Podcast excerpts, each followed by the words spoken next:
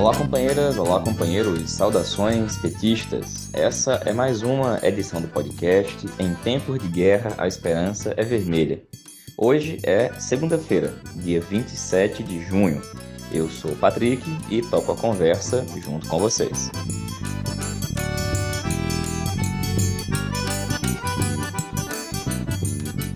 No episódio de hoje, disputamos o companheiro Ian Ribeiro, da Executiva Nacional da Juventude do PT, que fala das discussões que estão ocorrendo acerca das candidaturas jovens do partido nas eleições de 2022.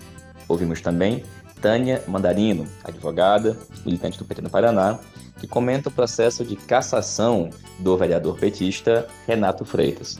E ouvimos ainda o companheiro Humberto Amaduce, ex-prefeito da cidade de Mundo Novo, no Mato Grosso do Sul, e vice-presidente do PT do Mato Grosso do Sul, comenta o assassinato do indígena Vitor, lá em Amambai.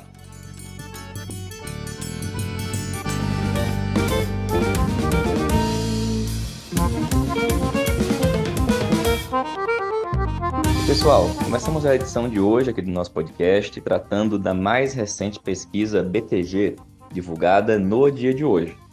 A pesquisa apresenta os seguintes números. Para a pesquisa feita na simulação de primeiro turno, o presidente Lula lidera com 43% das intenções de voto. Em segundo lugar, está o cavernícola Jair Bolsonaro, com 33%. Ciro Gomes, do PDT, com 8%, e Simone Tebet, do MDB, com 3%. Na pesquisa espontânea, que é aquela em que os entrevistados não recebem uma lista prévia com o nome dos candidatos, Lula também segue liderando. Neste momento, na pesquisa espontânea, Lula tem 39% das intenções de voto, enquanto Bolsonaro está com 31%. A diferença dos dois foi de 11 pontos da pesquisa anterior para 8 pontos percentuais agora. Ciro ficou com 3 e Simone Tebet com 1%. Já no cenário de segundo turno, segundo a pesquisa BTG divulgada hoje, Lula venceria a eleição com 52% das intenções de voto, enquanto que Bolsonaro teria 37%. E bom, gente, nós começamos a edição de hoje do podcast com esses números porque é mais uma pesquisa e essa apresenta um número e um resultado que diverge de algumas outras, mas apresenta um cenário que há algum tempo a gente vem identificando. Primeiro, evidentemente, é da liderança do companheiro Lula, mas nessa pesquisa BTG, Lula oscilou negativamente, enquanto que Bolsonaro oscilou positivamente. Evidentemente que essa oscilação ocorre dentro da margem de erro. No entanto, fiquemos muito atentos também às próximas pesquisas. Como a gente sempre diz, pesquisas indicam tendências. Vamos ver o que as próximas apresentam. De toda forma, uma segunda questão que é muito importante é que, apesar de tudo, apesar de toda a desgraça, o desastre feito e proporcionado pelo governo Bolsonaro, ele continua tendo em pesquisas como essa mais de 30% das intenções de voto. Isso quer dizer um terço do eleitorado segue disposto a votar em Bolsonaro. É evidente que, como a gente comentou aqui em pesquisas anteriores, que indicavam, por exemplo, a propensão dos pesquisados em votar e defender posições mais à esquerda, significa que existe um ambiente de polarização. Mas esse ambiente, inclusive, pode, ao longo dos próximos meses, crescer ou diminuir em algum sentido. E o fato concreto é que Bolsonaro, apesar de tudo, tem cerca de um terço do eleitorado. Mas além disso, o que aconteceu nesses dias de São João e durante as atividades que ele realizou, em particular no Nordeste, demonstram que existe disposição do lado de lá de fazer uma coisa que é fundamental para quem quer vencer a eleição ou mudar os resultados da pesquisa, que é colocar gente na rua. Nós vimos que a extrema-direita conseguiu mobilizar muita gente durante o São João, inclusive em algumas cidades do Nordeste, para defender o bolsonarismo. E essa é uma questão que a gente não pode vacilar, companheirada. A disputa das ruas vai ser fundamental para a gente vencer nas urnas. A atividade do companheiro Lula em Natal foi fundamental, assim como todas as demais que ocorreram aqui no Nordeste, a exemplo de Maceió e de Aracaju. Mas a mobilização cotidiana, mais permanente, diária, é essencial. Afinal de contas, essa contradição que a gente identifica neste momento de ter Lula liderando as pesquisas, mas Bolsonaro colocando mais gente na rua, é um indicativo que a gente vai enfrentar nas eleições. E, portanto, a gente tem que se preparar desde já, mais uma vez, construir nas ruas a vitória que a gente quer obter nas urnas deste ano. E dito isso, a gente vai começar a edição de hoje escutando a companheira Tânia Mandarino. A Tânia já participou aqui de outras edições do podcast e falou para a gente e ela tem acompanhado o caso do companheiro Renato Freitas, vereador lá na cidade de Curitiba. O Renato foi vítima de uma perseguição brutal por parte da direita curitibana na Câmara de Vereadores e na semana passada foi convocada uma sessão, uma sessão absurda, uma sessão ilegal que aprovou a cassação do mandato do Renato. Sobre esse assunto, a companheira Tânia Mandarino fala para a gente a partir de agora.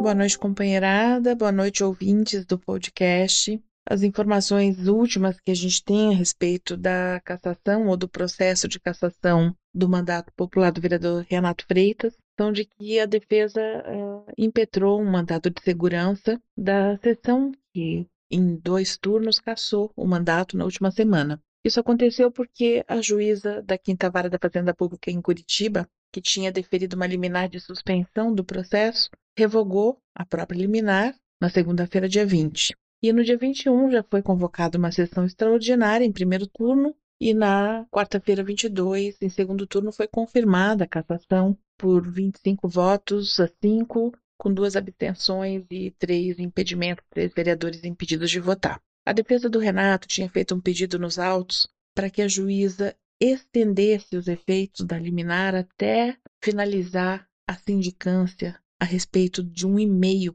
racista, criminoso, enviado a partir da caixa de e-mails do vereador Sidney Tualdo ao vereador Renato Freitas. A liminar fora concedida, inclusive, por essa razão, suspendendo o processo até que fosse terminada, concluída a sindicância a respeito do envio desse e-mail na Câmara de Vereadores. Acontece que a sindicância na Câmara de Vereadores indicou que o e-mail não saiu da caixa de e-mails do vereador Sidney Alto e que o provedor, o servidor, eh, não sei como é que fala o nome disso, era da Tchecoslováquia. Então, a defesa do Renato pediu a extensão até que se conclua também o procedimento na esfera criminal, porque na polícia também está sendo investigado em sede de inquérito a origem desse e-mail. Isso tem que ser descoberto, isso não pode ficar dessa maneira. E a juíza indeferiu esse pedido. Né? Diz que concluiu na Câmara, estava tudo certo, e aí se deu esse processo de cassação mesmo antes da defesa do Renato estar intimada da decisão de revogação da liminar. Eu não vi esse mandado de segurança, mas imagino que uma das coisas que estejam sendo arguídas seja essa nulidade da realização da sessão, tanto que o Renato sequer foi à sessão de cassação tanto na terça 21 quanto na quarta 22, sua defesa também não compareceu por falta de intimação, o que é, sem dúvida, algo que implica em cerceamento de defesa ao vereador Renato Freitas. Em qualquer hipótese, o movimento político parece que começa a se articular é, diante de tamanha indignação com essa sessão que culminou com a cassação do mandato e começa a se sentir um pouco mais à vontade para se mobilizar e para se movimentar, coisa que não aconteceu até agora, porque o pedido era sempre para que houvesse uma contenção, que não fossem realizados atos populares, que não houvesse movimentação, que não era hora de confronto, porque o Renato estava nas mãos de uma excelente defesa jurídica. E mais uma vez, nós vamos acumulando derrotas por nos entregarmos prioritariamente ao jurídico. Isso nos lembra o caso da companheira Dilma, e isso acontece de novo em Curitiba agora, no caso do vereador Renato.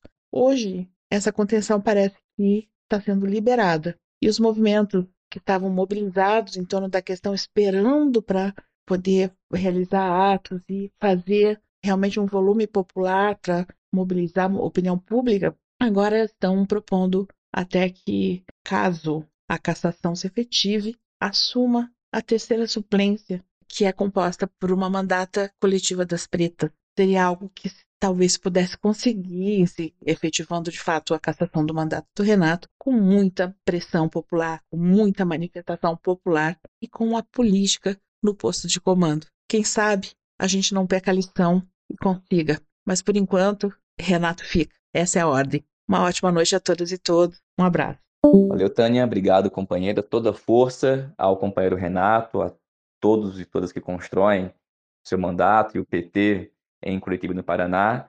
É fundamental que nós façamos a defesa do mandato do companheiro Renato, que, como nós já vimos, existe um processo que é amplo e é muito intenso no país inteiro de perseguição aos mandatos de esquerda, mas principalmente aos mandatos do PT e os mandatos de negras e negros do nosso partido. Toda força ao Renato e todo enfrentamento aos racistas que perseguem o companheiro em Curitiba. E, gente, vamos escutar agora o companheiro Ian Ribeiro. O Ian é militante do PT no Rio de Janeiro e atualmente integra a Executiva Nacional da Juventude do PT, que se reuniu neste final de semana para discutir o tema das eleições e tratou, por exemplo, das questões relativas às candidaturas jovens do PT. O Ian faz para a gente um informe sobre esse assunto.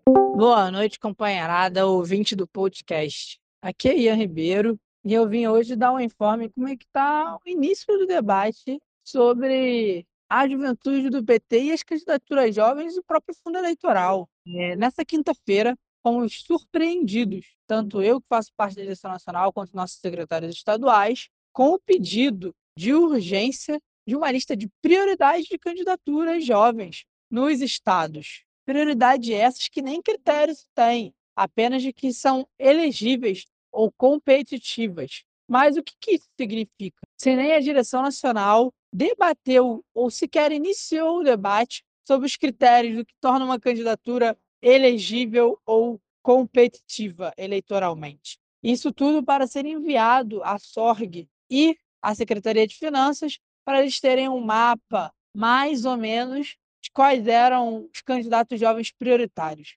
Isso tudo sem ter esse debate coletivo dentro da própria direção, como eu já coloquei, dos critérios e do que, que são os jovens candidatos.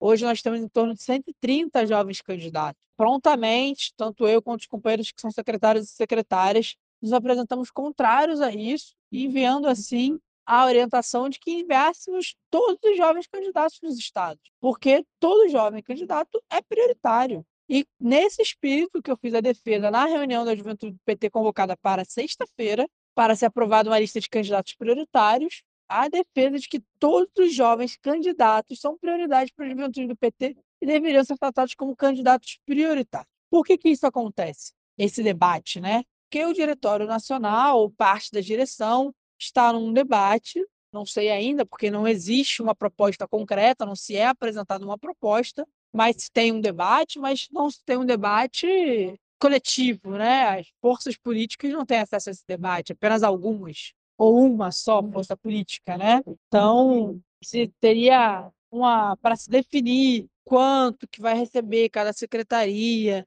a forma, etc., teria que ser a definição de quem são os candidatos prioritários. Mas como é que se define candidatos prioritários, se nem candidatos ainda temos, temos só pré-candidatos, e se nem critérios para isso temos? Então, nisso, nós da articulação de esquerda apresentamos uma posição de que todos os jovens deveriam ser tratados como prioritários e ser enviados nessa lista. Nós fomos derrotados, juntamente conosco, defenderam esta posição a militância socialista e a resistência socialista. Felizmente, perdemos uma votação de 8 a 5, tendo que foi uma votação muito complicada. Ela teve que ser refeita mais uma vez. E mas em primeira votação nós chegamos a formar maioria. A partir dessa recontagem de votos por várias vezes é que a CNB conseguiu construir a maioria para defender esta posição. Quero reafirmar aqui o nosso compromisso em defender as candidaturas jovens e que se tenha prioridades construídas a partir de critérios debatidos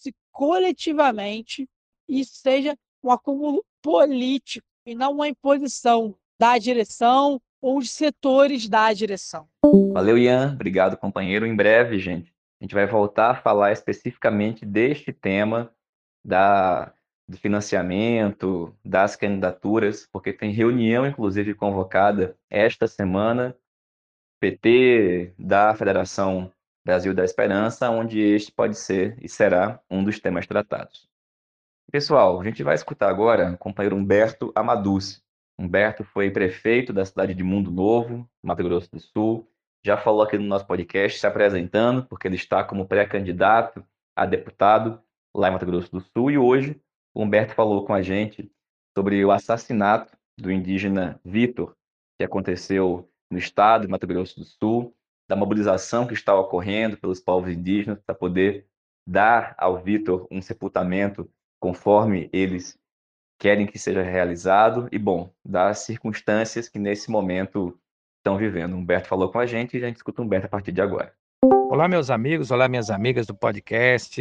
Eu sou Humberto Amaduce, do Mato Grosso do Sul. Nós estamos aqui acompanhando o velório do indígena Vitor, que foi assassinado na última sexta-feira, no dia 24 de junho, mais ou menos por volta das 12 horas. Nós percebemos que essa política insana por parte do governo federal vem tendo seus desdobramentos em todos os cantos, todos os recantos desse país. E aqui no Mato Grosso do Sul não foi diferente. Esse assassinato, segundo já confirmado, segundo já algumas informações, assassinato a queima-roupa por parte de alguns policiais contra o indígena Vitor. O momento ainda é tenso, nós estamos aqui no velório, neste momento, às 14 horas e 9 minutos. Ainda não foi enterrado o corpo do indígena, passa já de 40 horas, e nós estamos aqui acompanhando esse impasse. Os indígenas aqui presentes têm a decisão de levar, querem ter o direito de sepultar corpo do Vitor na retomada, na área de conflito,